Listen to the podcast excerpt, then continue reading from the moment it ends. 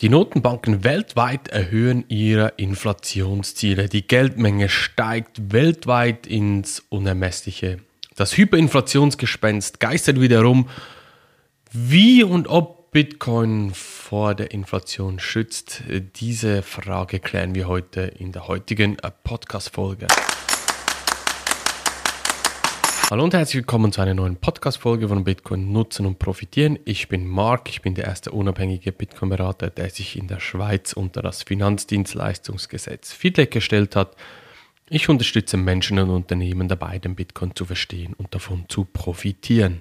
Schützt Bitcoin effektiv vor der Inflation, ja oder nein? Ich kann dir einfach sagen, eines der Hauptargumente von meinen Privatkunden, wieso dass sie in Bitcoin investieren, ist genau dieser Punkt, dass sie sich vor der ansteigenden Inflation schützen möchten, dass sie Respekt haben, dass hier noch mehr Geld gedruckt wird, gerade auch jetzt in der Corona-Zeit sieht man ja ganz klar, wie die Geldeinheiten massiv ausgeweitet werden, immer mehr Geld wird produziert und meine Kunden kommen genau aus diesem Grund auch zu Bitcoin.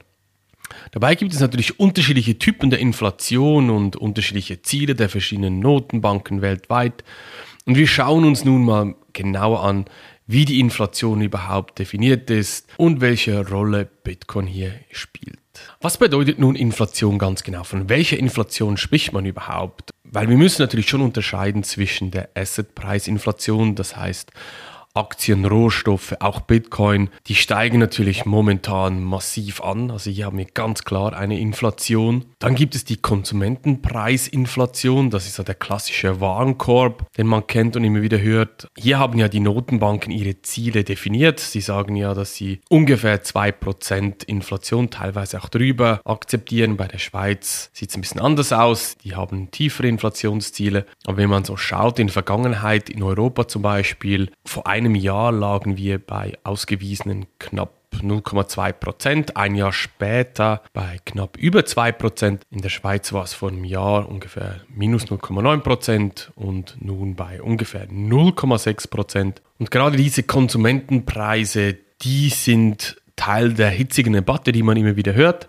Weil die einen sagen, ja, diese ausgewiesene Inflationszahl, die stimmt hinten und vorne nicht. Der Warenkorb wird immer wieder angepasst, die Metrik da wird wieder angepasst, dass die Inflation dann schon irgendwie stimmt am Schluss. Die anderen sagen, nee, das ist ganz klar, das ist eine klare Metrik dahinter. Das heißt, hier ist auch wieder sehr viel Dampf im Kessel. Ich vergleiche das immer mit dem Bitcoin-Stromverbrauch, sieht es ein bisschen ähnlich aus. Das Thema kriegt man da nicht wirklich auf den Boden, die Fronten sind da extrem behärtet und das ist bei diesen Konsumentenpreis, Inflationszielen und Daten definitiv der Fall. Dann gibt es noch die gefühlte Inflation, die wird auch immer wieder ausgewiesen. Das heißt, die Inflation, die die Leute fühlen, spüren, sozusagen, wie sie es erkennen, dass das Geld weniger Wert hat am Ende des Monats im Portemonnaie drin. Das ist die gefühlte Inflation. Dann gibt es noch die vierte, und zwar die versteckte Inflation, auch bekannt unter der Schrinkflation. Damit meint man Beispiele wie jetzt Coca-Cola momentan. Ich selber trinke keine Coca-Cola, aber ein Freund von mir hat mich mal darauf aufmerksam gemacht. Früher hatte man ja, also was heißt da früher? Vor ein paar Monaten noch hat man 0,5 Liter Coca-Cola in der Flasche gehabt. Jetzt sind es noch 0,4 Liter, gleicher Preis, weniger Inhalt. Die sogenannte Schrinkflation beschreibt solche Phänomene, dass man halt für den gleichen Preis immer weniger bekommt. Und das ist natürlich nochmals so ein bisschen perfide, oder? Man kriegt das nicht so direkt mit, wenn man sich nicht genau achtet. Das heißt, wir haben sehr unterschiedliche Inflationen, über die die Menschen schlussendlich reden. Ich habe es vorhin erwähnt gehabt, sehr, sehr schwierig, dieses Thema dann auf den Boden zu bringen. Ich habe letztens auf LinkedIn so eine Diskussion gehabt. Die einen haben dann gesagt, ja, man kann ja froh sein, wenn man mit einem äh, Finanzprodukt mit tiefem Risiko zumindest mal die Inflation ausgleichen kann, also die ungefähr 2%, also sprich 2% Rendite erzielen kann. Andere haben über solche Aussagen nur wieder den Kopf geschüttelt und gemeint, ja, was soll denn das? Also ja, Kosten, die noch dazukommen, dann hast du am Schluss wieder ein Verlustgeschäft. Ich glaube, Fakt ist, das Geld wird immer weniger wert. Du kannst schlussendlich immer weniger kaufen, sprich die Kaufkraft nimmt ab. Wie definiert zum Beispiel die EZB, also die Europäische Zentralbank, die Inflation? Ich zitiere hier. In einer Marktwirtschaft ändern sich die Preise von Waren und Dienstleistungen ständig. Manche Produkte werden teurer, andere billiger. Steigen die Preise allgemein, nicht nur die einzelnen Produkte, spricht man von Inflation. Dann kann man mit einem Euro weniger kaufen Anders gesagt, ein Euro ist dann weniger wert als zuvor. Zitat Ende. Doch wie spielt jetzt Bitcoin hier rein? Vielleicht weißt du, dass Bitcoin endlich ist. Endlich im Sinne von, es gibt Maximum 21 Millionen Bitcoin, hat eine fixe Obergrenze. Die ist definiert im Code, im Protokoll drin. Theoretisch kann man jetzt argumentieren, ja, diesen Wert könnte man erhöhen. Ja, theoretisch könnte vielleicht eventuell, je nachdem, mal schauen. Praktisch kann ich dir sagen, das wird nie passieren. Das ist aber ein anderer Punkt, gehe ich in diesem Podcast hier nicht im Detail darauf ein. Du musst einfach wissen, Maximum 21 Millionen gibt es. Aktuell, Stand, Zeitpunkt Aufnahme dieses Podcasts hier, haben wir rund 18,5 Millionen Bitcoin produziert. Das heißt, in den nächsten rund 120 Jahren werden nur noch zweieinhalb Millionen Bitcoin entstehen.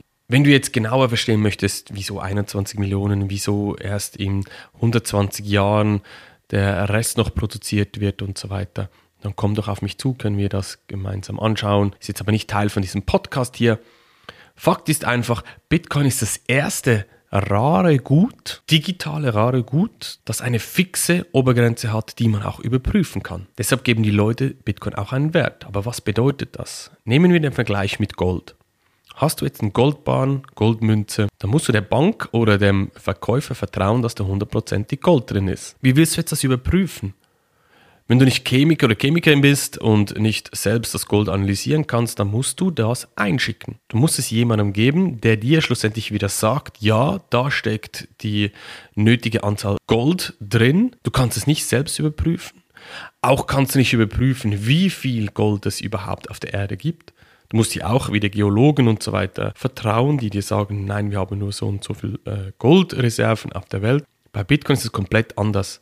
Du kannst auf Knopfdruck ganz selbstständig analysieren und überprüfen, wie viele Bitcoins sind schon produziert worden, wie viele hast du und die Bitcoin, die du besitzt, sind die effektiv echt. So ein bisschen vereinfacht gesagt, das kannst du wirklich mit Bitcoin auf Knopfdruck machen. Auch hier, wenn dich das interessiert, komm bitte auf mich zu. Ist nicht Teil von diesem Podcast hier.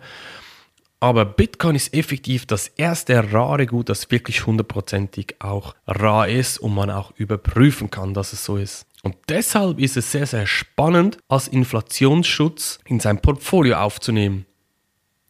Ja, Bitcoin ist eine junge Assetklasse, die sich gerade am Bewähren ist. Sie schwankt, die Volatilität ist da, gibt Chancen-Risiko-Verhältnis, das man natürlich abschätzen muss. Ich habe dazu auch ein paar Podcast-Folgen veröffentlicht, dass Bitcoin definitiv in ein Portfolio reingehört, einfach weil es die Portfoliorendite erhöht bei gleichem Risiko und Volatilität. Und mit all diesen Eigenschaften, fixe Obergrenze, Vorteile bei der Beimischung in ein Portfolio rein, ist Bitcoin definitiv geeignet, um sich vor der Inflation zu schützen. Man muss natürlich auch mit dem Thema ein bisschen warm werden. Muss sich gerade wenn du jetzt ein Finanzdienstleister bist, musst du natürlich auch deine Kunden aufklären über die Chancen, Risiken, wie Bitcoin genau funktioniert und so weiter und so fort. Aber zum Schluss möchte ich dir einfach nochmal die drei wichtigsten Erkenntnisse aus diesem Podcast mitgeben. Punkt Nummer eins, die Menschen suchen eine Lösung, sich vor Inflation zu schützen. Punkt Nummer zwei ist, Bitcoin kann nicht inflationiert werden. Es gibt maximal 21 Millionen, das kann jeder selbst überprüfen, ist das allererste rare Gut auf dieser Welt, dass man hundertprozentig auch überprüfen kann. Und Punkt Nummer drei, muss alles in Bitcoin sein? Definitiv nicht. Aber bei geschickter Beimischung von Bitcoin ins Portfolio profitiert man von einer besseren Rendite im Portfolio bei gleicher Volatilität, schützt vor der Inflation und das Risiko bleibt praktisch gleich. Falls dich das jetzt interessiert, wie du Bitcoin als Inflationsschutz nutzen kannst oder falls du ein Finanzdienstleister bist, wie du deine Kompetenz besser aufbauen kannst rund um Bitcoin, damit deine Kunden auch einen zusätzlichen Inflationsschutz bekommen, dann geh doch auf meine Webseite www.marksteiner.tech und buch dir dort ein kostenloses Erstgespräch bei mir und dann schauen wir, wie ich dich unterstützen kann. Wir hören uns in der nächsten Podcast-Folge wieder. Mach's gut, dein Marc. Tschüss.